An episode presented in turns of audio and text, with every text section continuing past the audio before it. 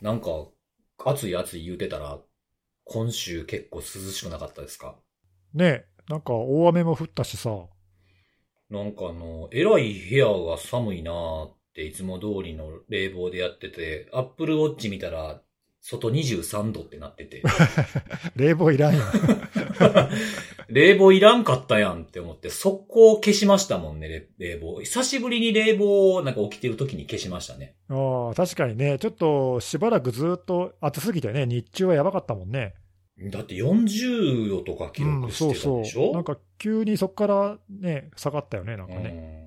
びっくりした、なんかもう、なんか命の危険がどうとかいう暑さから急に23度ってちょっと上着持って出かけようかなぐらいじゃないですか、それ。ああ、確かに。T シャツ短パンだとちょっとなっていう、肌寒いかもね。うん、うん、そうそうそう。いやでもこういうなんか涼しいからええやんかみたいな感じにもならなくて、結構こういう時で体調崩しやすいから。ああ、まあそうね。急激な温度変化はね、あ危ないよね。そうそうそうそう、うん、で、ね、今状況的に病院にかかりにくくなってるじゃないですか。ああ、そうかそうか。うんうん。うん。だからなんかこう、ね、暑い季節やからっていう風なので、こう油断して、夏風とかも結構きついですから、あ確かに、ね、この寒暖差とかもあっても、その、それに応じた対応をして、しないといけないなと、皆さんも気をつけていただきたいな、なんていうそうですね。今週、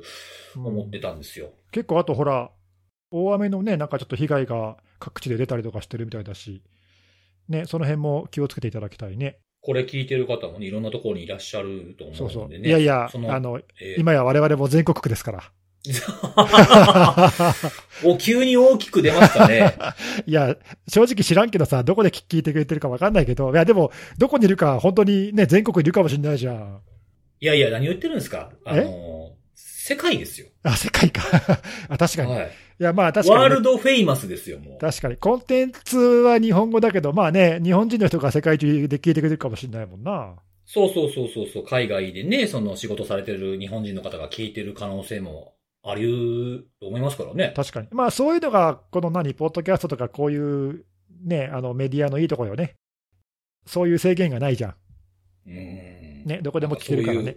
枠にとらわれずにね、やっていきたいな、なんていうふうに思ってるんでね。ということで、また来週って感じですか？あ、早いな。もうちょっと話そうや。あ、そうです。もうちょっと、もうちょっと喋りましょうかね。もうちょっと喋ろうよ。うん、そうです。せっかく集まってるわけですからね、ネットとはいえね。そうです、そうです。はい。うん、確かに確かに。なんかね、そうそう、あのー僕結構ツイッターとか、あの、全然つぶやかへん日とかあるんですけど、まあまあ結構見てて、うん。あの、一、モニター一枚、あの、ツイッター、ツイートデック用みたいになってるんですよ。ああ、なんかずっと表示してるんだよね。うん。で、こうなんか、なんていうんですかね、セキュリティ系のつぶやきする人みたいなレーンとかももちろんあるんですけど、結構検索ワードのやつをよく出してて。ああ、はいはい。うん。例えばランサムウェアとかね。うんうん。こうやってると、なんかこう、まあ、ランサムのニュースとか、そのランサムにすごく関心のある人のツイートも来るんですけど、なんかちょっとランサムや最近知ったみたいな人のツイートとか。ああ、なるほど。そうそう。またこう、もっと言うと、こう被害に遭った方。はいはい。うん、それでちょっとね、こう、さっき見てたら気になるのがあったんで、ちょっと紹介したいんですけど、うん。家のナスが1台ランサムウェアにやられた。おー。うん。で、パスワードもめちゃくちゃ長いし、あの、すぐなんかそういう攻撃があると、まあ、これこういう機能があるのかな？ブラックリストに入れるようにしてるから、安心してたんやけれども、脆弱性が見つかってたのに気づかなかった。IT ニュースくらいは毎日見ないとダメだなっていうことをツイートされてる方がいまして。ほうほうほう。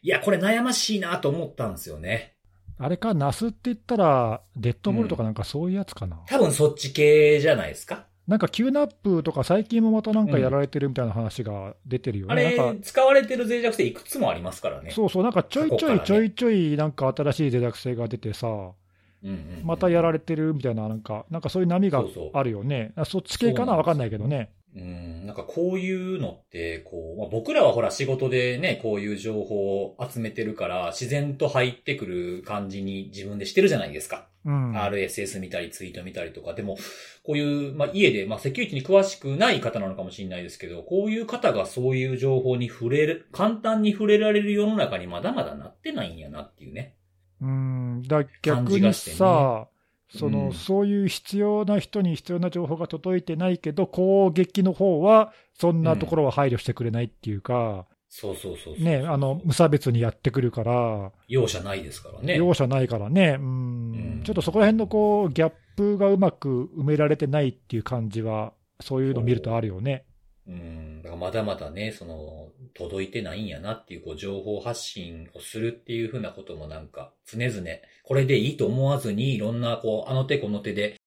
ね、あとチャンネルを変えながらみたいなことをしていかなあかんな、みたいなこういうのを見てて思ったんですよね。そうね。いや、ただね、その、それは確かに我々専門家の役目でもあるけども、あの、別にその責任転嫁するつもりはないけど、うん。本来であれば、そういうのは、その、製造元だったり販売元からの情報が、ベンダーですね。うん、いち早くユーザーに届いているべきで、うんうんうん。で、まあもちろん届けていてもユーザー側が受け取ってない可能性もあるからね、その、どっちが悪いか分かんないんだけど、うん。まあ、本当だったらね、本当は一番あのいいのは、そういうあのパスがちゃんといつも開いていて、うんうんうん。何かあったら情報がすぐ届いて、あやんなきゃってなるとか、なんか本当はね、そうなってるべきなんだけどね、多分そういうのも届いてないんだろうな。うん。でも、なんかこう、なんかそういうベンダーに登録、ユーザー登録して送られてくるメールの割合で見たら、これ、こんだけ緊急ですみたいなものの方がやっぱ少ないじゃないですか。うん、まあ、どうしても見なくなっちゃうっていうのもあると思うんですよね、そういうのがあっても。そうなんだよね、あのまあ、NAS もそうだろうし、あとあのいわゆる IoT 系と機器って言われるようなやつとか、あのまあなんだろうな、Wi-Fi のルーターとかもそうかもしれないし、あのまあ割と身の回りでよく使ってるものっていうのをさ、まあ、買っちゃったら買った後使い続けられてれば、そのまま忘れちゃうっていうかね、そうなんですよね。うん、わざわざユーザーサポートの情報とかを見ようとか思ったり、まあ、そもそも登録すらしてないかもしれないしさ、そうそう。めんどくさいですし、別にそれしなくても使えるものがほとんどですからね。ね、うんなんか壊れるまではそのままっていうのありえるからね。そうそうそう。だからなんかこういうのじゃなくて、ルーターとかね、そういう、まあ、いわゆる IoT、IoT 機器に仲間入りしたような機器とかも、ね、管理画面なんてほとんど見ないじゃないですか。まあ、最初に設定した時ぐらいだよね。だからそこを見に行くこともないしね、メールもね、読み飛ばしたり、そもそも登録してへんって考えたら、やっぱりパスがなかなかないから、その、メールを登録するとかっていうふうなことの大事さみたいなものも解いていく必要があるのかもしれないですね。そうね。まあ、あとは、あの、まあ、これはその、まあ、そもそもそこをユーザー側に依存しないようにね、うんうん。するっていうか、まあ、いわゆるその自動アップデート的な仕組みでもう全部カバーしちゃうとか。まあ、そういう方がいいのかもしれないけどね。だからもう製造メーカー側がもう全部そこは責任持ってやるみたいなね。じゃあないと、まあ、難しいかもね。こういうその情報が届かなかったり、あるいはそのアップデートがなかなかできなかったりとかさ、はい。まあ、なんだかんだそういうので、ギャップが生まれちゃう隙をやっぱり攻撃者がついてくるわけじゃない、うんうんうんそれ考えたらね、なんかそういうあの余地すらないっていう感じにしないと、まあなんかちょっと難しい感じは、こういうの聞くとね、なんか思うよね。そう。うん、悩ましい問題、やっぱ限界あるじゃん、僕ら。ら頑張って頑張って伝えようと思ったら、やっぱ限界あるしね、あるある。うんそこ。にちょっと依存してるような仕組みは、なんかちょっと心心もとないよね。うん。まあメディアで報じるって言ってもね、そのメディアもいろんな毛色というか、得意なジャンルとかもある、あるから、そこまで見に来ない可能性もあるってことを考えたら、ほんまに届かへんってことがまだまだ続き続けてるなっていう気はしましたね。ねまあ、だからそれはあくまでもこうなんかバックアップっていうかさ、のそうそうそうん、感じで考えて、考えとかないと。う。そうですね。はい。この人もあれ聞いてくれたらいいななんて。はい。そんなことを思いながら、今日もちょっとお便りに行こうかなと思うんですけはい、ども。お願いします。はい。えっ、と、2022年7月30日収録のセキュリティのあれ。まずリスナーからのスパイウェア感染事案が興味深かったです。えーストーカーウェア及びえージャストーク事案、えーどのアプリを使うかという観点を聞いて、対人関係に強く依存するものは、その対人関係ありきになるから技術観点だけで見ると危ないと再認識しましたというふうなお便りが来てまして、この方、あの、結構なんか、一気に聞いたりとかっていうのもあるんですけど、こういうなんかこう全体通した感想みたいなのをよくくれてる方なんですよ。うんうん。うん。なんか自分で後から時間差で読んだら、あ、確かにこういうこと喋ったなみたいなので、後から見るの、僕が見るのにもいいんですよね。あんな喋った喋ったみたいな感じで。そうそう、なんかすごくま、綺麗にまとめてツイートしてくださる方があったんで、ちょっと紹介してみましたということでございます。なんか、その回の内容がぎゅっと凝縮されてるような感じだね。うん、なんか僕こういうの苦自分でするの苦手やから、こういうサクッとこうまとめる技術すごいなって思っていつも見てるああ、んですよ、ね。確かに。え、でも、それが、あの、辻メモなんじゃないの？辻メモはなんかあの、言うてへんことも書いてますから、自分が、自分が思ったとか、なんか言い漏らしたこととか書いてたりとかしてるからな。そうか、そうか。まとめとはちょっと違うのか。そうなんですよ。まとめでもないし、感想でもないし、みたいなやつ、ああ、なるほど。ね。まあ確かに、そう考えると、リスナーからのそういう、こう、感想、まとめっていうのは、いいかもね、貴重かもしれない。こういうのがあると、なんかこっち優先して聞こうかなっていうふうにハッシュタグ見てくださってる方いらっしゃったら、なんかこれが参考になって、あ、これ面白そうって先に聞いてくれるのかもしれへんなと思ったんで、ありがたいなっていうことなんうん、ですよ。うん。確かに。はい。そう。えー次のお便りなんですけども、えー、大体ストリームのゾーン ID って一般の人は、えー愚か、えー IT 系のエンジニアでも認知度が低いんじゃなかろうかと。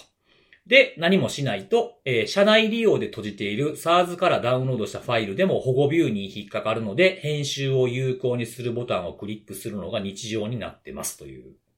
お便りでございます。なるほどね。まあ確かに、難しいね。これも難しいな。まあ難しいんだよね。その確かにその辺って、まあセキュリティのエンジニアだったら知ってるかもしれないけど、うん。裏で実現されているその技術的な仕組みがどうなってるかっていうところまでは、まあ確かにね、正直そこまで知らなくてもいいっちゃ知らなくても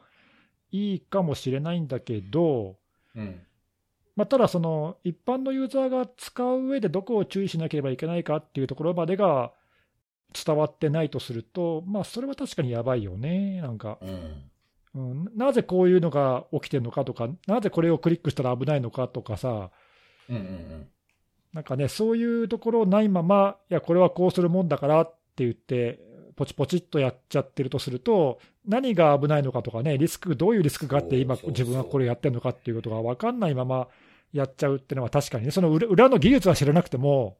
うん。その危なさとか何をしてるかっていうことは伝わるようにしないといけないのかもしれないけどね。そうですよね。なんかこう、セキュリティって、まあ、詳しくなければ詳しくない人ほど何も考えずに裏で実現されてるのが僕は理想なものだと思ってるんですけど。あそうだね、そうそう。ううん。でもこう、いどのレベルぐらいから知っといた方がいいのかみたいなところ難しいなと思いましたね、これ見てね。そうね。う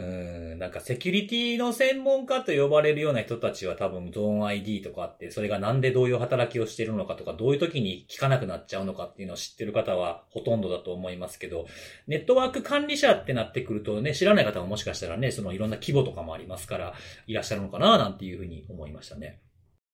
難しいな、こういう問題もな。ね。はい。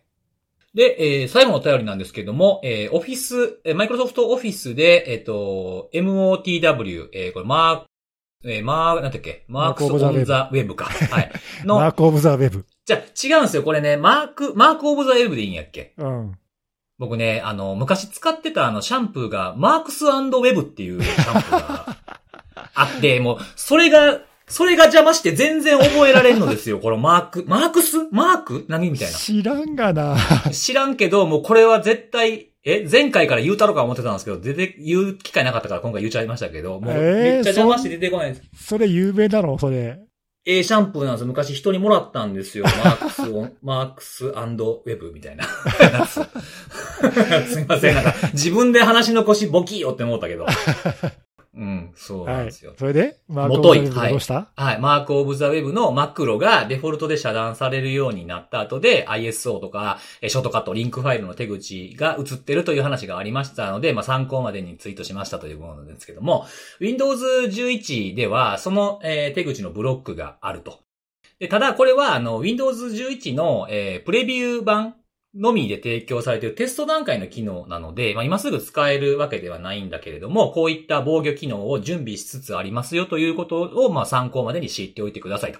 で、あとは、あの、フィードバックがあれば、ぜひご協力を、何とぞ何とぞという感じの方から、お便りいただきました。なるほど。あの、いつもありがとうございます、フォローを。いやいやいやいや。この方ね、あの、マイクロソフトのネタ,、だと必ずフォローしてくださる。そういう、そう、すごいありがたい。強力なサポーターですよ。本当ですね。ど、どちらにおお勤めの方なんでしょうかね。わからないんですけどね。どの辺なのかわからないですけどもね。この人にも番組特製ステッカーですよ。確か Windows 11のインサイダーかなんかにちょうどあ、今。そうそう、インサイダーです、インサイダー。だよね。確かこの間なんか入ったかなんかで、まあまだだからちょっと今、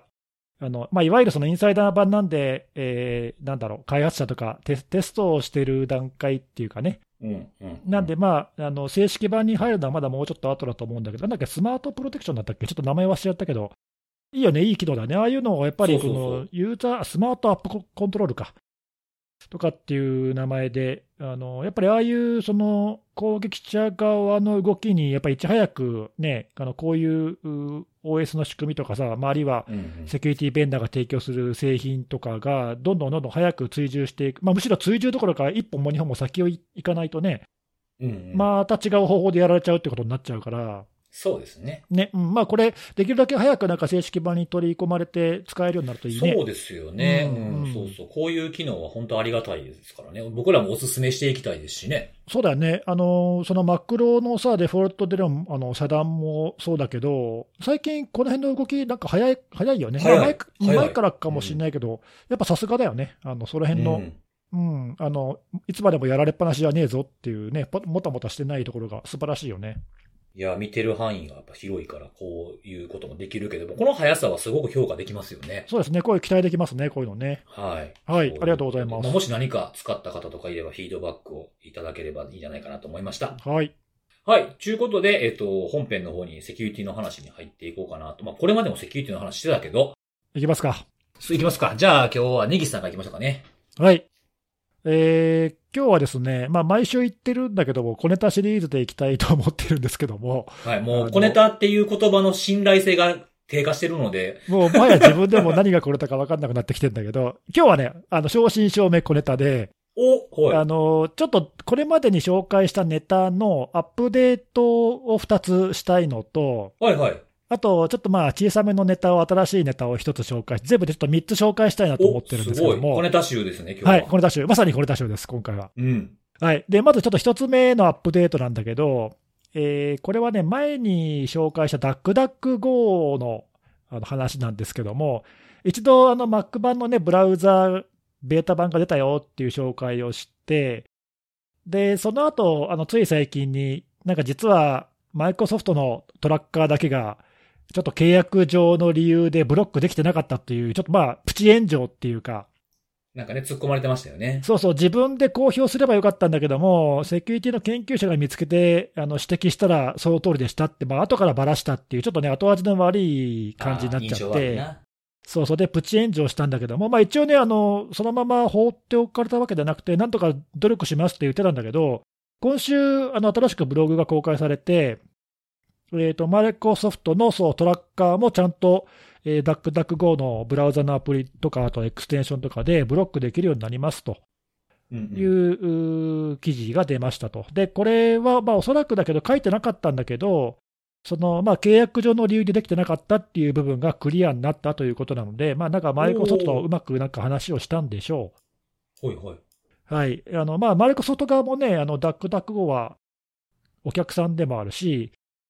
あの広告のプラットフォームとか検索のエンジンとか使ってくれてるわけなんで、まあなんかうまいことそこら辺を手打ちしたというか分かんないけどね、内容はう。んはいはいはい。で、あの、これまでブロックできていた Google とか Facebook とか、まあ、そういったのと同じように、まあ、マイクロソフトが提供しているトラッキングのスクリプトも、ダックダック Go であればデフォルトでブロックがされるようになりますと、めでたく。はい。という、まあ、そういう話ですね。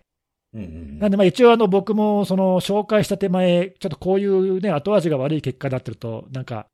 もやもやっとしたんだけども。はい。まあ、一応これでクリアされたかなっていうか、うん。はい、あの、ぜひね、ちょっと前回のプチ炎上の時に、なんだかなと思った人も、まあ一応これであの安心して使えるようになるんではないかなと。えー、さすが僕らのダックダック GO ですね。ね、いや、でもこういう一旦さ、失っちゃった信用を取り戻すっていうのは、ちょっとね、そんなに簡単ではないから、うん、まあ、うん。ちょっとね、お手並み拝見というか、様子を見る必要があるかなと思いますけども。そうですね。はい。まあちょっとそういうネタが今週ありました。はい。はいそれから、2つ目の、えーアップデートなんですけども、これも、これもちょっと前に紹介した、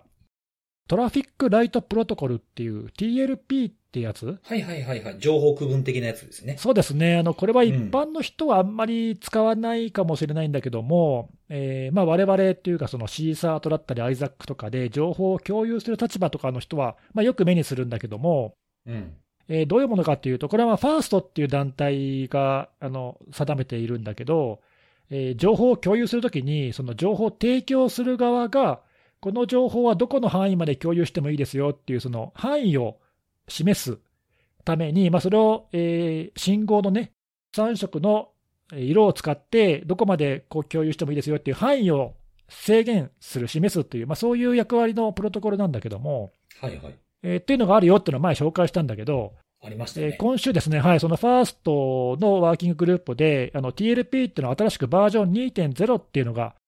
公開されましたということで、えーと、ちょっとだけ変わった部分があるので、何が変わったかっていうのをちょっと紹介しようと思うんだけど、いいですね。差分の紹介。ありがとうございます。えーとですね、まあ、元々の TLP っていうのは4つに区分されていて、えー一応紹介すると簡単に言うと、レッド、TLP レッドっていうのが、えーこれは共有不可っていう区分で、情報を受け取った本人だけが見ていいと。本人は、その、周りの人にそれを共有しちゃダメですと。うんうんうん。はい、一番厳しいやつですね。これがまあ赤。TLP レッドってやつですね。で、2番目が TLP アンバー。で、これは受け取った人がその自分が所属している組織の中、あるいは、えーまあ、例えばこれはサービスを提供しているお客さんとか、そういうのを想定してるんだけども、そういうところ、狭い範囲であれば共有してもいいです。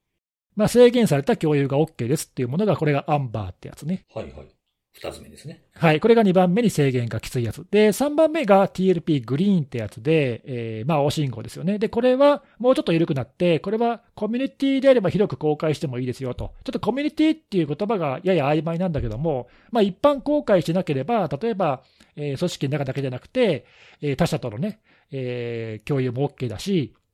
まあ、あるいは、えーシーサートとかアイザックとかそういうコミュニティでももちろん共有しても OK ですよ、みたいなえーそういうの、が、まあ、いわゆるグリーンってやつで、ただしそのパブリックに一般に公開してはダメですと。お例えばあれですか、ネギスさんが、その、グリーンのやつを受け取ったら、それを僕に共有するのは OK。全然 OK ですね。はい、これは OK です。アンバーはダメなのかな？アンバーはダメですね。ダメですよね。はいはいはいはいはい。ということですね。はいまあ、こういう違いがあって、まあ、だんだんだんだんその制限が緩くなるっていう感じで、うん。で一番最後が TLP ホワイトってやつで、これはあの制限が一切ないので、自由に公開してもいいですという、まあ、こういう4段階だったのね。うん。で、それがどう変わったかっていうと、えっと、まあ、大きな変更点は2つあって、まあ、1つはその TLP ホワイトってやつが TLP クリアっていうふうに名前が変わって、まあ、これは今までそのホワイトだとその意味がよくはっきりしなかったけど、クリアだとまあ色が全くなしですよってことなんで、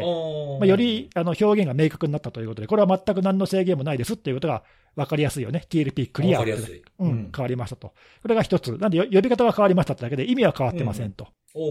で、もう一個は、そのアンバーに、えーもう一個だけ区分が細かいのができて、その今までアンバーっていうのは、組織、受け取った人の自分の組織の中と、プラス顧客とかに共有してもいいっていう話だったんだけども、う。うん。組織の中だけに共有を制限してくださいっていう、もうちょっと制限を厳しく、くした、えーものが一応今回新しく追加されて、それは TLP アンバープラスストリクトっていう、ちょっとあの、長いんだけ名前なんだけども、なんか1段階だからちょっと増えたって感じだね。5段階になったってこと？えっ、と、4段階なんだけど、その2番目のところにちょっとプラスアルファのやつが1個ついたっていう感じ。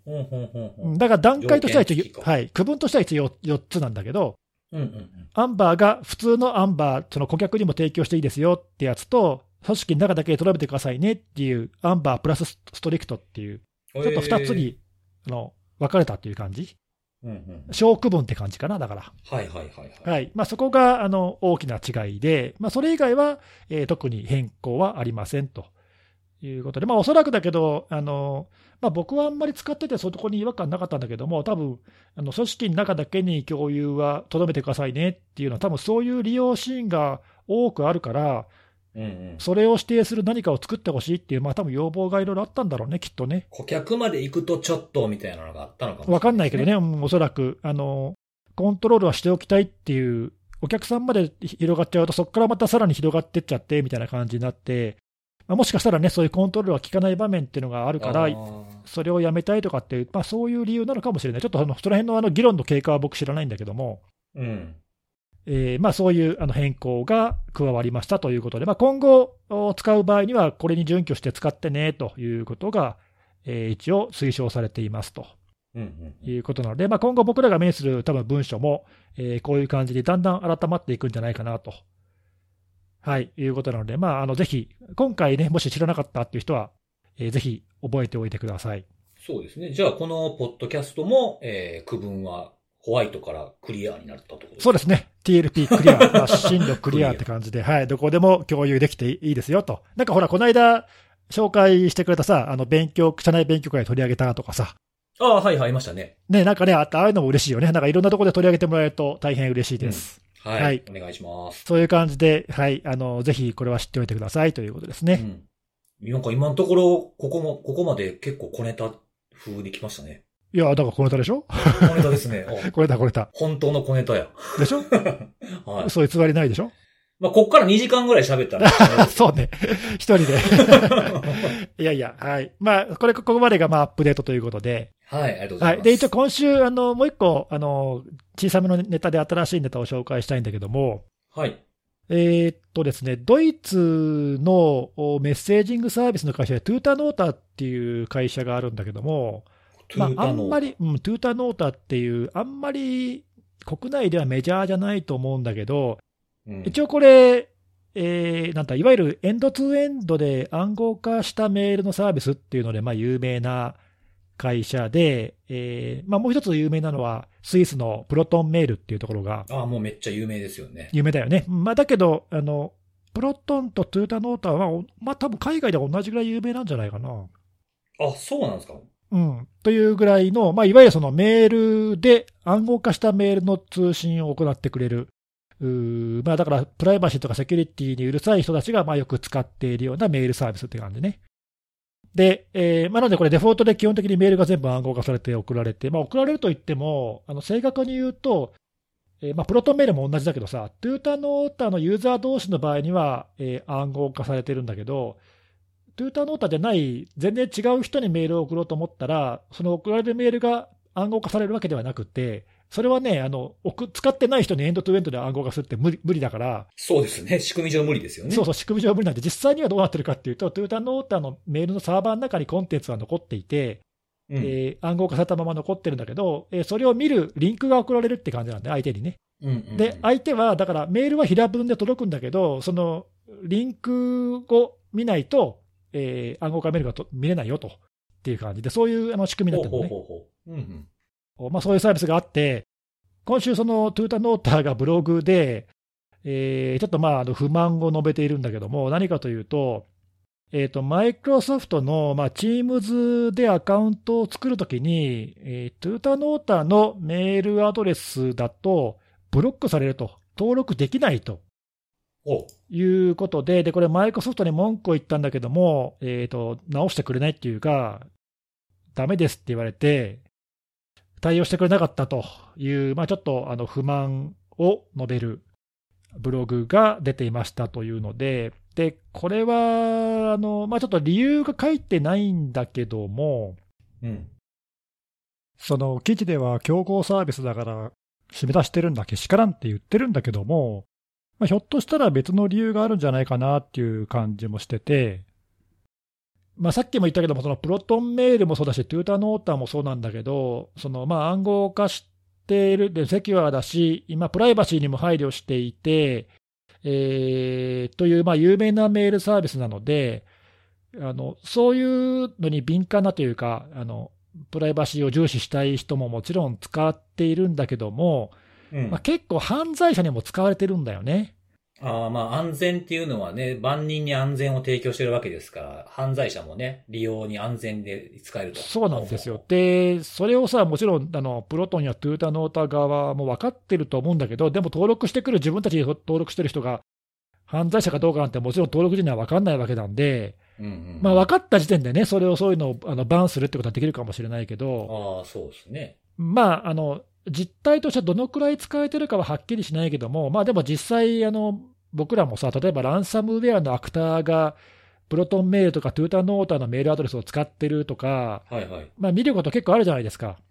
ランサムノートに書かれてあるのプロトン多いですしね。多いよね。まあだからそれは、あの、まあある意味信頼の証かもしれないけど、うんうん。あの、使われる側からすると、ね、あの、宣伝にはなるかもしれないけどさ、犯罪にも使われてるってのはちょっとあんまりいい気持ちではないよイメーね。ジはね、悪いね、イメージダウンだよね。そうそう。なんで、うんまあちょっとこれはね、あの、難しいなというところがあって、で、ちょっと今回の件も理由は書いてないんだけど、マイクロソフト側からすると、そのトゥータノータのアカウントを使っている人のもしかしたらその不正利用が多いとかさ、わかんないけどね。ほうほうほね、まあでも一方でさ、そのブロックされる側の利用者側から見ると、当然、正当な利用者も使えないわけで、う。うん。まあもちろん犯罪者の人も使えないから、それはそれでプラスかもしれないけど、うん。まあ本来であれば登録されてもしかるべき、あの、まっとうなトゥータノータのユーザーも登録できないってなったら、まあしかもそれがさ、マイクロソフトなんていう大手のベンダーさんがブロックしてるってなったら、まあこれはちょっとね、あの、えーそれなんとかしてよって、まあ、それは思うよねっていうか、ユーザーも思うし、トヨタのお側も思うしっていうのは、まあ、それも確かになっていうか、で、まあ、今、そのさっき辻さんも言ったけども、まあ、こういうそのセキュアでプライバシーにも配慮したっていう、まあ、メッセージングサービスもそうだし、こういうメールサービスもそうだけど、まあ、当然、悪用もされるんだよね。うんうん。当たり前だけど、万人に対してそういうね、便利なサービスを提供しているってことは、当然悪人にとっても、まあ、しかもさ、こういうね、暗号化もされてプライバシーもって言われたら、まあ、足がつきにくいって当然考えるわけで、まあ、そういうので使われるっていうのは、必然かなとも思うんだけど、じゃあ、そういうサービスが悪いかって言ったら、これはこれで、ね、こう、人々にそういう安全性の高い、プライバシーの高いメッセージングサービスを提供しているっていうわけですごい価値が高いわけじゃない。そうですね。まあ、実際、世界中でこれ使われてるわけなんで、僕もあのアカウント前、あの継承したことがあって持ってるんだけど、はいはい。うん。まあ、あのよく考えられてるなっていうか、あのプロトンメールもそうだそうだけどね、まあ、そういうメッセージのサービスってやっぱり需要はあって、ニーズは高いから、必要だとは思うんだけど、なんていうか、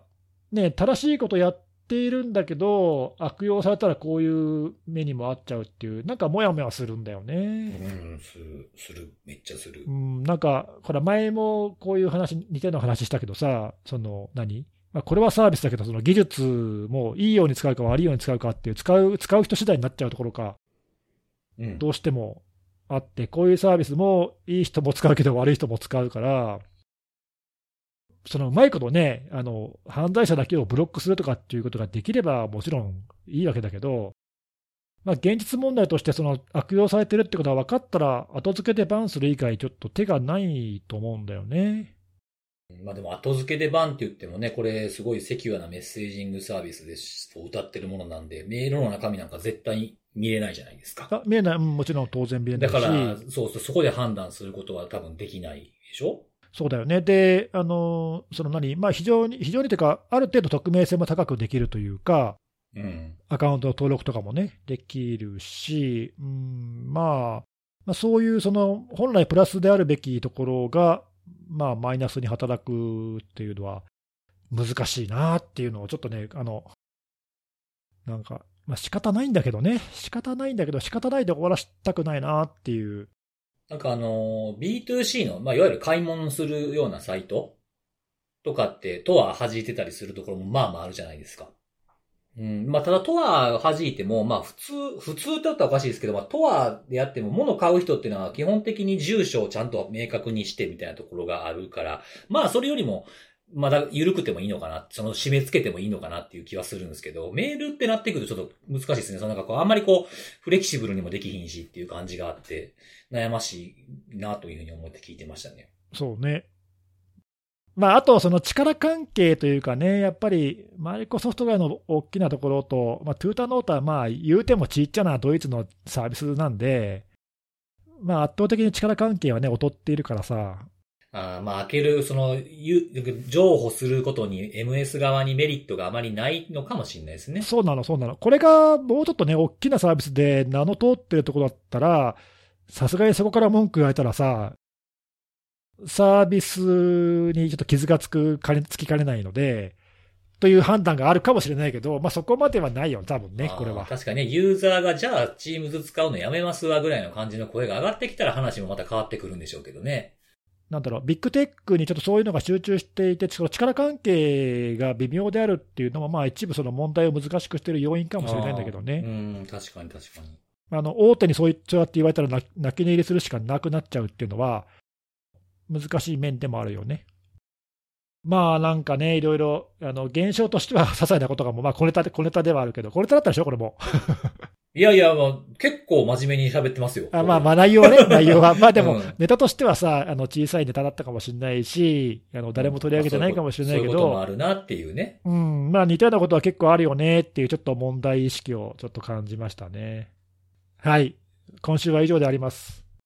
ありがとうございます。はい。はい。ということで、えー、じゃあ僕の話に入っていこうかと思うんですけども。はい。お願いします。ランサムの話をしようとお ぶれないね。いいね。はい。あの、もう、ここ、このポッドキャストを結構長らく聞いてくださっている方には、もうお馴染みの会社、社名なのかもしれませんが、コーブウェアっていう会社がありまして、はい、はい、ここはあの、四半期に1回ぐらい、あの、まあ、レポートというか、ブログのみたいなところ、ブログの中でレポートを上げてくださってるんですけども、そこの2022年の第2四半期の、まあ、ランサムのレポートっていうものが出てたので、それを今日ちょっと紹介しようかなと思うんですけど、ここでも何回かこのレポート紹介したと思うんですが、今まで読んだ中で僕の中で一番興味深かった感じでした。毎回毎回でもここのレポートはすごく内容がなんかいろいろ示唆に富んでるというかさ、はい、そうそう、めちゃくちゃありがたい内容そうそう、うん、大事な情報がたくさん入ってるよね。うん。なんかこう、最近こうでしたみたいなこととかがいくつかあるんですけども、はい。まあ、まずその内容的には、その、まあ一言で言うと、身代金、まあランサムの身代金の、あの、中央値が下がってきていると。いうふうな。ほうほうほう。紹介があって、あとはまあ現状として、あの、コンティが停止したことによって、ブラックバスターとかブラックキャット、ハイブ、カンタムとか、まあそういったものとか、あとは新規の、まあ結構いろんなランサム最近もポツポツ登場してきてはいるんですけども、そういったところにこう、散っていってるぞみたいなことが書かれてありました。あと、これ僕知らなかったんですけど、アメリカの2つの州、フロリダとノースカロライナで、地方自治体による身代金支払い禁止が出たんですって。おー、なるほど。うん。まあ、州だから州法になるのかなうんうん。そうそう、そういうことがあって、あの、結構こう、なんか、ランサムのアクターからすると、まあ、向かい風的なところもあるぞ、みたいなことが書かれてありましたね。そうだね。うん。で、まあ、あとは、あの、これ、ここでも紹介したかもしれないですけど、あの、ここ1年ぐらいで、こう、いくつかのランサムウェア、Windows 以外の対応が結構進んできていて、まあ、Linux とか ESXi とかも、まあ、暗号化の対象になってきているのが目立ってきてますね、みたいなことが書かれてありました。うんうん。で、えっと、まあ、こういう状況において、こう、ラースっていう、まあ、その、ランサムウェアアザーサービスっていう風なものが、あの、すごく攻撃者にとってメリットで、僕らからすると大きな脅威だったんですけれども、これまでこのラースのメリットだったものが、自分たち、攻撃者自身に悪影響を与える要素になってきてんじゃないかみたいなことが書かれてあったんですよね。ほうほうほう。で、これは、そのなんで悪影響に変わってきているのかっていうようなことは、あの、これまでこのランサムグループが、法執行措置を受けた人たち、まあ、人グループもいると思うんですけども、それを受けたことによって攻撃者が慎重になってきているっていうふうなことに関係してるんじゃないかと。なるほど。自分たちも敵がされかねないっていうことね。そうそうそうそうそう。うんうんまあ、まあ、ランサムが一つの大きな脅威として、まあ、世界中捉えられ始めたってことなんだと思うんですけれども。うん、まあ、ちょっと目立ちすぎたって感じはあるよね。そうそう、そうそうそうそう。で、このラースのやつを、ラースのこれ、ラースのこれみたいな感じでいくつか挙げられているんですけど、一つ目はもうブランド力ってとこですね。ブランディング。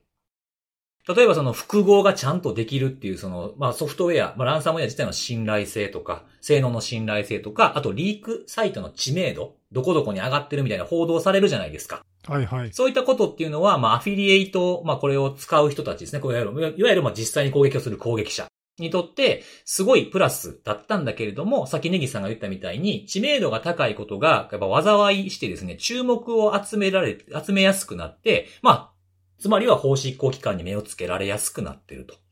なるほど。で、その、そう。で、その結果、あの、ロックビットとかの新しいルールにも書かれてたと思うんですけども、ラースはまあできるだけこう、まあ目立たないというか、その目をつけられないように、こうアフィリエイトとそのアフィリエイトが攻撃する、まあ、いわゆる、いわゆる被害者をより徹底的に調査するようになったと。ここ攻撃しても大丈夫かなみたいなやりとりが発生してきているってことですね。うーん。そうそうそう。で、えーそういったことがちょっとマイナスになってきてるんじゃないかっていうふうなことと、あとインフラについても言及されていて、今まではこうリークサイトとか、あとまあコントロールパネル、ランサムウェアをこういうふうにカスタマイズしたりとか、あとは、あのー被害者とやり取りするようなチャットの、そういったインフラの投資っていうのは、もう投資すればするほど利益を上げるっていうことにつながっていたそうなんですけども、今、これはその法執行機関に目をつけられることによって、こう守るべき資産になってきちゃっている攻撃者なの。なんで、それを冗長化したりとかっていうふうなことをして、投資を余儀なくされているので、利益率が下がっているというふうなことが書かれてありましたね。なるほどね。うん。結構あの、ロックビットとか見ててもミラーサイトとかめっちゃ多いんですよね。だからまあ、商売敵なのか何なのかわかんないけども、DDoS みたいなものを受けたりすることもあるんじゃないかなっていうところですかね。なるほど。まあ、だから、その、ちゃんと利益を確保するためには、そういういざという時の、まあ、不測の事態に備えた対応をせざるを得なくなったということなのかな。そうです、そうです、うそうです。ん、面白いね。コストが上がってるってことなんだね。会社みたいですよね、これなんか、ね。なんかね、うん、面白い。うん。で、あとは、その、ラースが提供していたような、まあ、サービスっていうふうなところがあるんですけど、例えば、その、これ僕、こういうグループ見たことなかったんですけど、あの、まあ、イニシャルアクセス、一番初めに侵入するための方法だとか、あとは盗んだデータのストレージの提供とか、あと先ほどチャットみたいなその交渉の集中管理とかっていうふうなもので、いろんなものをを盛り込んで、アフィリエイトをサポートすることによって、アフィリエイトを増やすっていうふうなことをしてきたわけなんですけども、まあ、これをこう、メンテナンスしていこうとすると、やっぱり関係者がどんどん増えてくると。人を増やさないといけないってなってくるので、そこにはやっぱり潜入してくるものとか、まあ、いわゆる裏切り者みたいな、組織崩壊につながるような、まあ、リスクも増大してくると。なので、そういったサポートを一部やめて、今は多くの場合は、それイニシャルアクセスとか、その盗んだデータを保管するだとか、あとは交渉するだとかっていうようなところは、もうアフィリエイトに一任して自分たちはメンテしませんみたいな風な感じになってきているそうですね。ああ、なるほどね。その、これまでは、こう、拡大、規模を拡大するためにそういうことがプラスになってたのが、はい。まあ、やっぱあれかな、コンティの例とかいろいろそういうのが出てきてあって、リスクの方が今大きくなってるっていうことなのかね。そうだと思うんですよね。うんなるほど。ね。規模が肥大化しちゃって、むしろそこから情報が漏れたり、まあ、あるいはあれか、その、まあ、なんていうの、スパイというか、法執行機関だったりなんだり、あるいは敵対する誰かだったりわかんないけど、そういうのが入り込んでやられてしまう可能性も考えて、固く最小限のサービスでみたいな方が今は安全ってことなのかな？だと、だと思いますね。だからこういったこう、大きく大きくしていったってことがあだとなってきつつあるっていうふうな変化があったってことが非常に興味深くて、へえ。はい。書いてありましたね。なんか全体としてさ、その、この攻撃者側もね、利益は確保したいけど、うん。あまりその、何、アフィリエイトが望むようなことをやりすぎると良くないし、あんまり目立ちすぎると良くないし、いやバランスが難しい感じになんっなかてんでしょうね。ジレ今ジレンマに陥ってるというかさ、うんうんうんこれまではどちらかというと、やればやるだけ利益になるというか分かんないけど、拡大局面がずっとつしばらく続いてたけど、ちょっと今、そういう意味では、ちょっとマイナスに、さっきのその、ね、中央値が下がってるというのも、うまいこと脅迫してお金に変えるってことが、やや難しくなってるような局面に入ってんのかな？うん。多分そんな感じなんですよね。やっぱ法執行機関に目つけられたっていう風な事例が出てきたっていうことと、やっぱりこう身代金支払うことの是非みたいなものがこう、やっぱ世の中でも議論されるようになって、いろいろこう、いろいろ知れ渡ったんじゃないですかね。盗まれた、僕らもよく言うじゃないですか、盗まれた情報に、その暗号化を元、暗号されたものを元に戻すのは、元に戻ったっていう結果が目に見えてわかるけれども、あの、盗まれたデータを破棄したかどうかなんてわかんないから、そこを狙って払うんだったらやめた方がいいですよ、みたいなことよく言うじゃないですか、僕らうんも。うん。そのいう話も結構知れ渡ってきたのかもしれないですよね。なるほどね。まあ、それもあるか。その被害を受ける側の知識というか、ランサムウェアの被害に対する対応が、こう、だんだん分かってきたというか、そうですね。なんか合意形成みたいなものが。とにかく支払った方がっていうのじゃなくなってきつつあるのかな？そうですね。そういう感じが出てきているのかな、なんていう、その二つぐらいがこう影響しているのかなっていうような気はなるほどしました、ね。あとさ、その、前にこれ辻さんが言ってたと思うんだけど、はいはい。そのこれだけ出てくると、だんだんそのそのうち小粒になってくんじゃないかというか、規模が小さいところに中小の規模とかもどんどんどんどんやられてくるようになるんじゃないかみたいな話を前に多分しただと思うんだけど、うん。そういう影響ってあるのかな、その支払い金額がそこ下がってるっていうのは、小粒化してるのかな？多分僕はそれ小粒化しているっていうふうに思っていて、その、このレポートにも書いてあるその身代金の平均額と中央値両方紹介して、これいつも紹介してくれてるんですけど、平均支払い額は若干増えてるんですよ。あそうなんだ、じゃあ、大規模なやつも一部残ってるってことか。そうそう、第一四半期と比較して8%の増加をしてるんですね。えー、なるほどね。うん。ただまあこれはほら、今ネギさんが言ったみたいにその高額支払いをしている組織があるので平均をぐっと引き上げられてると。そうだね。うん。うん。で、その中央値で見ると、第一四半期と比べると51%減なんですよ。おだいぶ下がってんな。なるほど。だいぶ下がってるんですよね。まあなのでまあ、金額的にもちょっと小粒なものが増えてるっていうふうに考えるのがここからは自然かな。まあ一部大きなものもあるとは思うんですけど、中央値がこんだけ、あの、平均支払いは3000万強なんですけど、日本円で。うん。中央値はまあ500万弱、490万ぐらい。おだいぶ乖離があるな。なるほどね。まあ、じゃあそうすると、あのまあ、これまではなんかほら、ニュース沙汰になるような、こう、ものすごい高額の金額を要求して、まあ、支払っちゃうようなところが、億、億単位のやつとかもありましたかねらね。話題になったりとかっていう時期もあったけど、まあ、今はそれよりも、まあ、一部そういうのも残ってるかもしれないけど、はい。もうちょっとこう金額の低いので、まあ、それなりに件数があるっていうか、そういう感じにちょっとなってるのかな。そうですね。なんかこの400何万っていうのは結構なんか、僕のいろんな事例を見てきた中での、中で言うと結構現実的な数字になってきてるのかなっていう感じは。まあ、ちょっといやらいやらしいところっていね、やらしいあたりかなっていうところですね。あの、昔、ハンコック病院っていうのが身代金払った例で僕話したことは、ここで話してないかもしれないですけど、あったじゃないですか。懐かしいね。うんうん。そうそう。あれが、その、当時のビットコインのレートで円に直すと、だいたい400万ちょっとぐらいだ。あそうだっけ、なるほどね。なんか、これぐらいだったら支払っちゃった方が後々いいよなって思う思っちゃうぐらいの金額だよね。そうそうそうそう、そうなんですよ。まあ良くないんですけど、まあそう、まあいいやらしいラインやなって思いながらこれちょっと見てましたね、この数字はなるほど、なるほど。で、あともっと、もう少しね、興味深かったところに、その、ら身代金を支払うことの、その、正当性を主張する人いるけど、そうじゃないよっていうふうなことが書かれてあって。おうなるほど。で、あの、ランサム、まあ、ここのコーブウェアの見ている範囲で言うと、ランサムウェアのケースの86%は情報摂取が伴うものなんですって。おううん。で、まあ、さっき言ったみたいな、僕らが言ってたみたいな話になってくるんですけれども、摂取データの破棄について、第二四半期においては、攻撃者が約束を守らないっていう、なんか証拠が、まあ何かは示されてなかったんですけど、引き続きやっぱ確認されてると、要は破棄されてなくてどっかに売られてたとかってことだと思うんですね。なるほどね。うん。そうそう。で、まあそんな中で、まあこういった現実を知っている私たちからするとみたいな感じで書かれてあるんですけど、この摂取データをリークされないようにするために、身代金支払いを正当化するときに被害者が挙げる4つの理由っていうのがあるんですよ。うん。それを一つずつ、あの、否定していってくれてるんですけど、例えば一つ目は、影響を受ける当事者への、まあ、被害のリスクを軽減するために私たちは支払いますっていうふうに言うこと。うん。うん。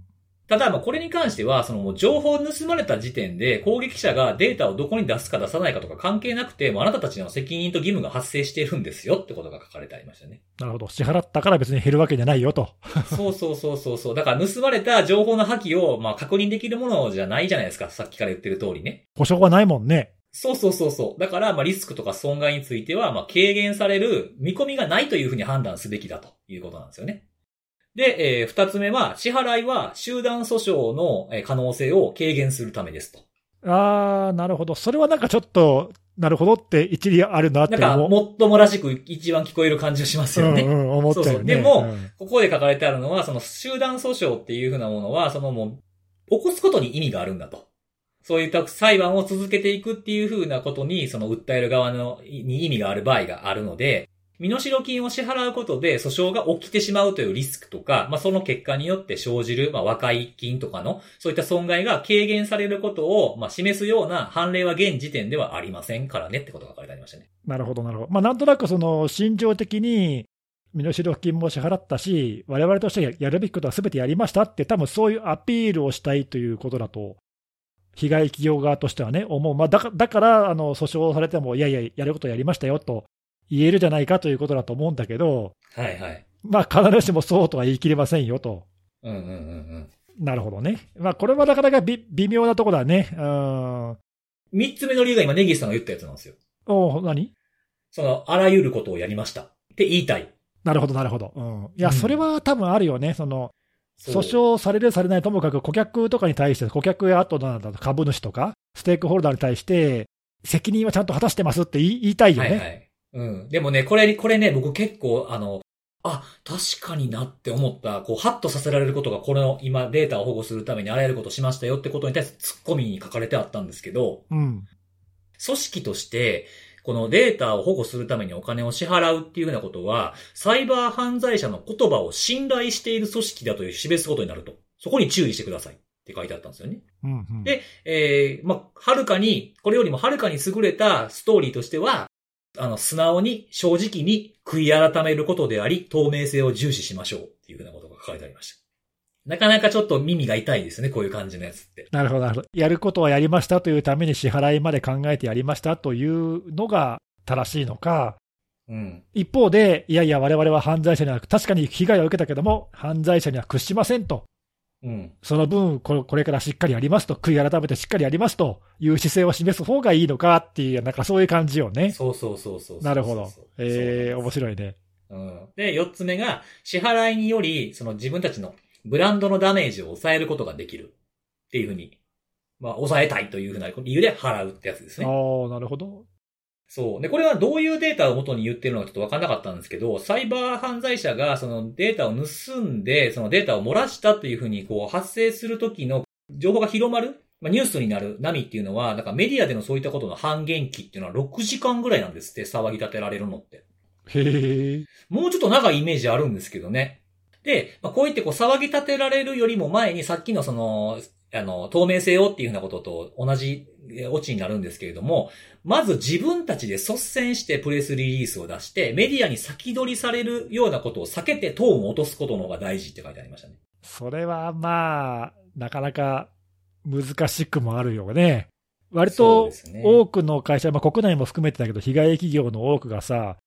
まあ、先にそのリークサイトへ出ちゃったり、あるいはそのなんだろう、VT に検体が上がっちゃっててとか分かんないけど、いろんな理由で外から先に指摘されて、で後からリリースが出るっていうケースってすごく多いじゃない。多いですね。なるほど、それではダメでということね、その順序を変えようってことか。これでも僕、あのー昔、インシデントレスポンスしたもう5年ぐらい前のことを思い出したな、これ見てて。おおうん。あの、まあ、事故のリリースを出すっていうような時に、基本的にもうこれ見たら、もう聞くことないぐらいっていうのを目指して出そうって思って出してましたね、昔。なんか、すっぱ抜きみたいな、あの独占みたいな感じのものがで出てこないですよ、もうみたいな感じでぐらい出すっていうようなことを意識してやったんで、このそのことをちょっと思い出しましたね。これ、あれかな、その支払う側の心心情というか、理由としては、例えばそのリークサイトに載る前に、うん。支払いを済ませてしまうことで、メディアに取り上げられることもないし、うんうんまあ、あのある意味、その言い方悪いけど、もみ消しちゃうことで、うん。なかったことにみたいなね。そう、でそれでブランドイメージを保てるという、そういうこう、まあ、理由でやるケースがあるということなのかな。まあ、多分それも込みだったと思う。もうほとんどかなと思いますけどね。なんか、あの結果だけ見れば、そういう結果になる可能性もないわけはないよね。うんうんうんうん。うまくプラスに働けばね。はいはいはい。まあでも博打ですよね、こんなのそうそう、ただ一方でさ、それが何かの表紙で分かってしまって、あそこは身代金払ったぞ、しかもそれを公表してないぞ、隠してるぞってなったら、むしろマイナスだよね。最悪なことってありますよね。むしろ炎上しかねないよね、それはね。一番ダメなケースですね。そうだよね。だからそういう、その、なんていうの、透明性の低い、ね、正々堂々と言えないようなことをやるのではなく、あったらあったで、メディアの指摘を受けるよりも早く、なるべく自ら公表した方が、そういうそのブランドイメージとかコントロールできるよという、まあ、そういうアドバイスなんですかね、これは。まあも、もちろん多分その一、一瞬は叩かれるだろうけども、事故を起こしたということでね、叩かれるではあるけれども、まあそれよりもそのトーンを落とすっていうふうなことに注力した方が結果的にトータルのダメージが少ないってことを言いたいんだろうなって思いながら見てましたけれどね、これ。まあ、このあたりはその何なんていうかさ、まあ、僕らもそうだけど、うん。当事者でないから言えることでもあるのかなといううか、ん。ああ、そうですね。そのインシデント対応の難しさって、やっぱそういうところもいろいろあると思うんだけど、まあ、当事者はさ、当事者にしかわからないいろんな考えとか判断があるから、いや、それは外から見たら、それはいいくらでも言えるよねみたいなことはさ、多分もしかしたらね、被害を受けたところはこれ見たらそういうふうには感じるかもしれないよね。うん。まあね、そうですよね。あと、こういうふうに思ってる人が、こういうインシデントの対応に当たってたとしても、上がどう判断するかっていうのもありますからね。そうそう、最終的にね、企業としてどういう判断に行くかというのは、そのその会社のこれまでの歴史だったり、文化だったり、いろいろな要素が多分関係してくるから、そういう個別のね、あのいろいろな事情はあるにせよ、一般論として見たら、長い目で見ればやっぱりこういうその、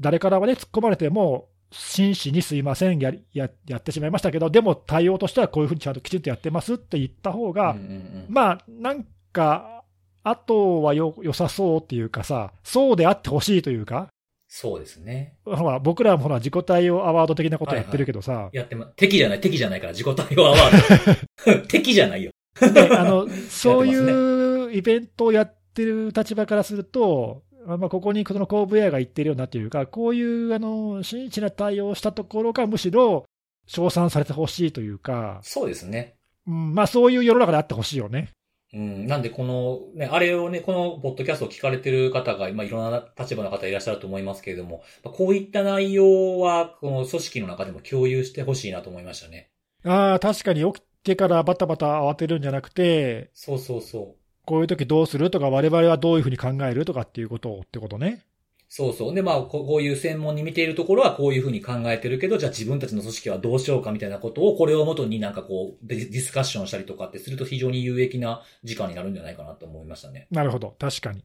うん。で、最後に、ランサムウェアの被害を受けた企業、企業の方で金額じゃなくて、企業の平均規模と中央値っていうのも、レポートの最後の方に書かれていまして、で、従業員規模で見ると、まあ、101人から1000人、えー11人から100人ぐらいの、えー割合を、この2つを足すと、だいたい全体の72%になるんですね。うんうんうん。で、そこにさらに1人から10人っていう、まあ、これ弁護士事務所とかこれぐらいの人数とか多かったりするんですけど、それを足すと、まあ、全体の8割を超える感じになってきます。おーまあ、なんで、中小企業の多さ、まあ、日本だとね、に90、96%か7%ぐらいが中小企業でしょそれを考えたら、まあまあ妥当な数字なんかな、その割合だけで見るとっていうような感じはちょっとしたんですけれども、うん。中央値を見ると、えっと、100人強ぐらいに今なってるんですよ。で、これあの、結構ずっとこう変遷があるんですけれども、ピークだったのが2020年の第4クォーター。で、中央値がまあ250人ぐらいに迫る勢いでしたね、この頃。で、今は2020年の第2クォーターと同じ水準ぐらいにまで下がってきてます。だいぶ減ってきた。そうそう、これどういう、このだ、だ2020年第4クォーターってどんなやったっけなと思って、僕の、まあ、観測してる範囲の過去の件数とかのちょっと照らし合わせてみたんですよ。そしたら、この第4クォー、2020年の第4クォーターで一番ピークだ、中央値がピークだった頃っていうのは、メイズ一強だったタイミングに、ネットウォーカーとコンティが参戦してきて、軌道に乗り始めた頃なんですよね。なるほどね。まあ、うんちょうど一番イケイケだった頃か。そうそう、イケイケで、あ、これ、儲かんぞみたいな感じで参入してきて、あの、アフィリエイトを増やしてっていう風な頃。で、まあ、だから多分この頃は大きな組織を狙う傾向に強かったんじゃないですかね、もしかすると。なるほどね。まあ、それがその冒頭で紹介してくれたようないろんな変遷があって、まあ、今はだからさっきの話で、やっぱりその身代金の金額、支払い金額の中央値が下がっているのは、まあ、一つの要因としては、やっぱその企業、被害を受ける企業の規模もやっぱり小さくなってきてるっていうのが、まあ、一つ大きくあるんだろうな。ううんん。まあ、目立たないようにみたいなところもあるっていう風なところと、まあ、そのコンティなき後にこう、いろんな既存のグループのちょっとした活性化とか、新規参入とかっていうのがポツポツ増えてきてるなっていう風なことを見ると、やっぱり小粒化が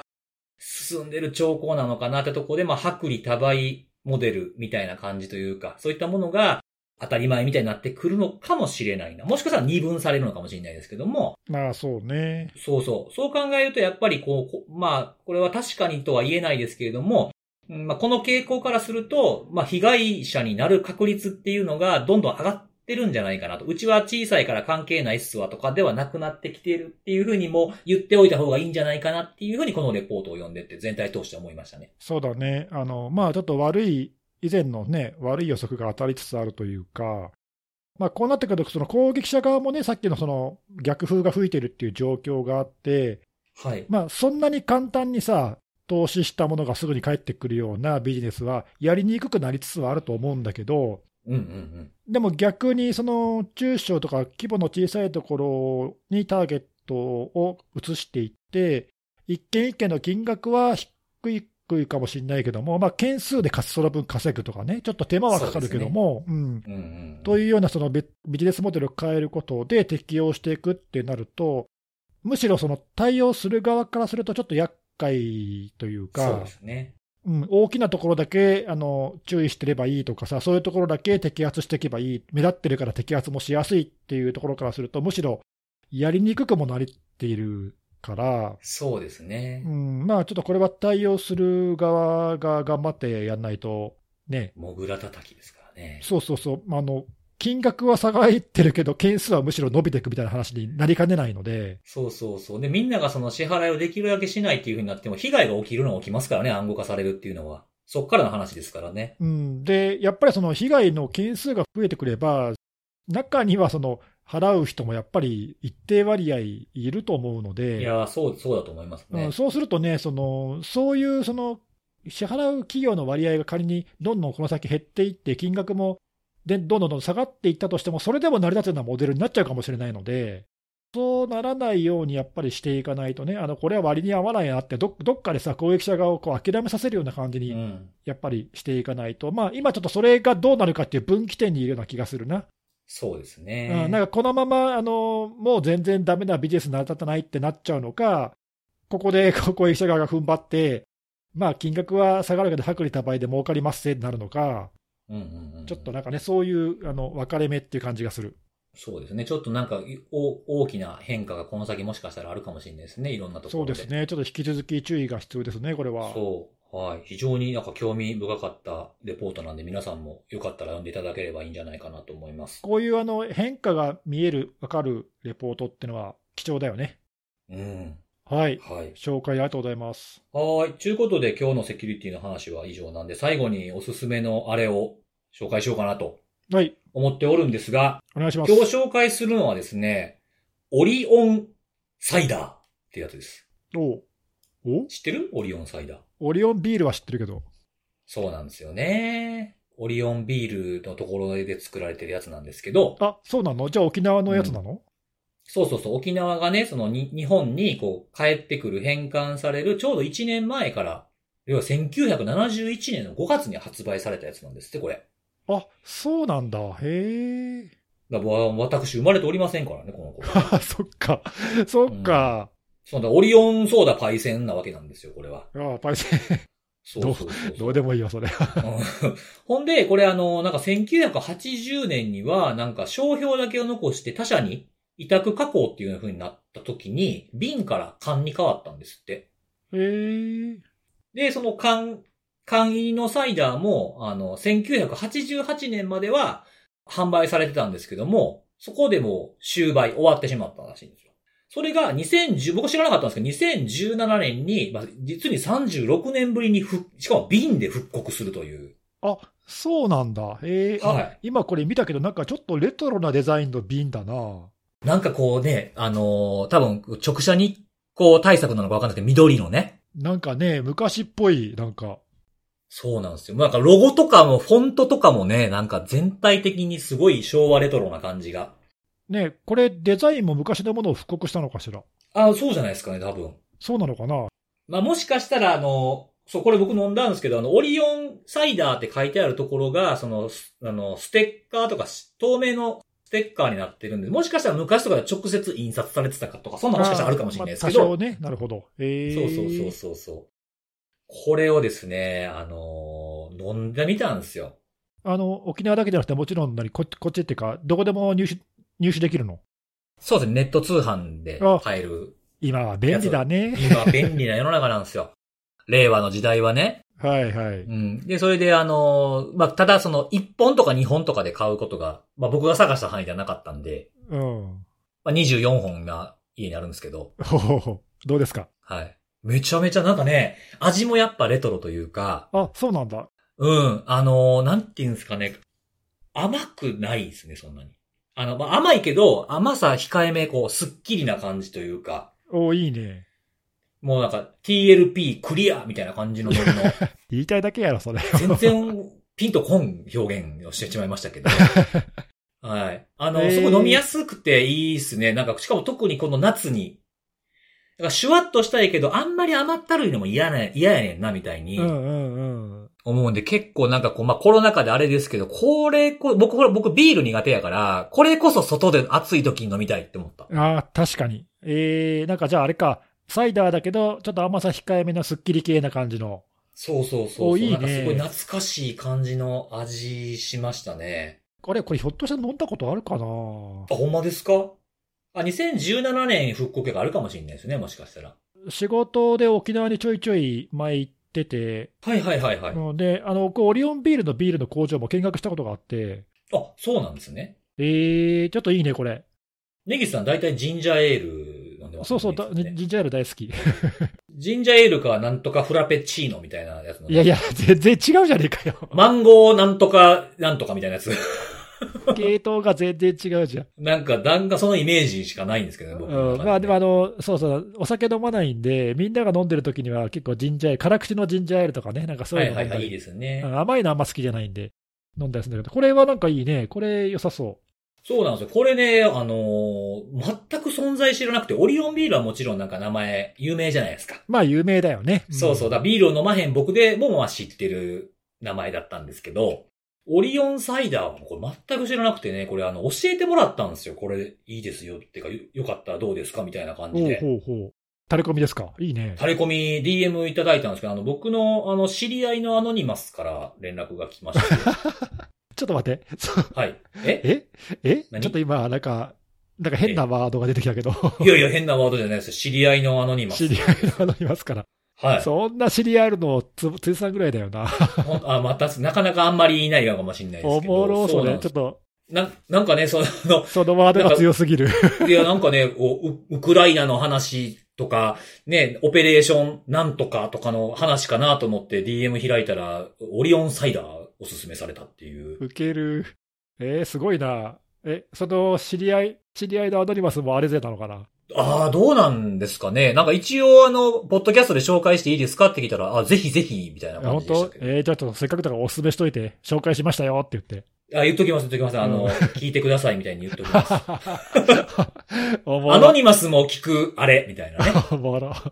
ええいいですね。えーいいですね。そうあ、でもこの季節にぴったりですね。そうそうそうそう。なんで、もしよかったら。ちょっとね、あの、24本っていうのがあれかもしれないですけど。ああ、最初のオーダーがそれぐらいからってそうことねそうそうそうそうそうそう。そうなんですよね。まあでも、すごくあ飲みやすくていいので、まあご家族とかで飲んでいただいても、あとは会社の人に分けてあげたりとかでもね、いいんじゃないかななんていうふうに思いましたということでございます。はい。ということで今日もですね、以上でございます。また来週のお楽しみです。バイバイ。バイバイ。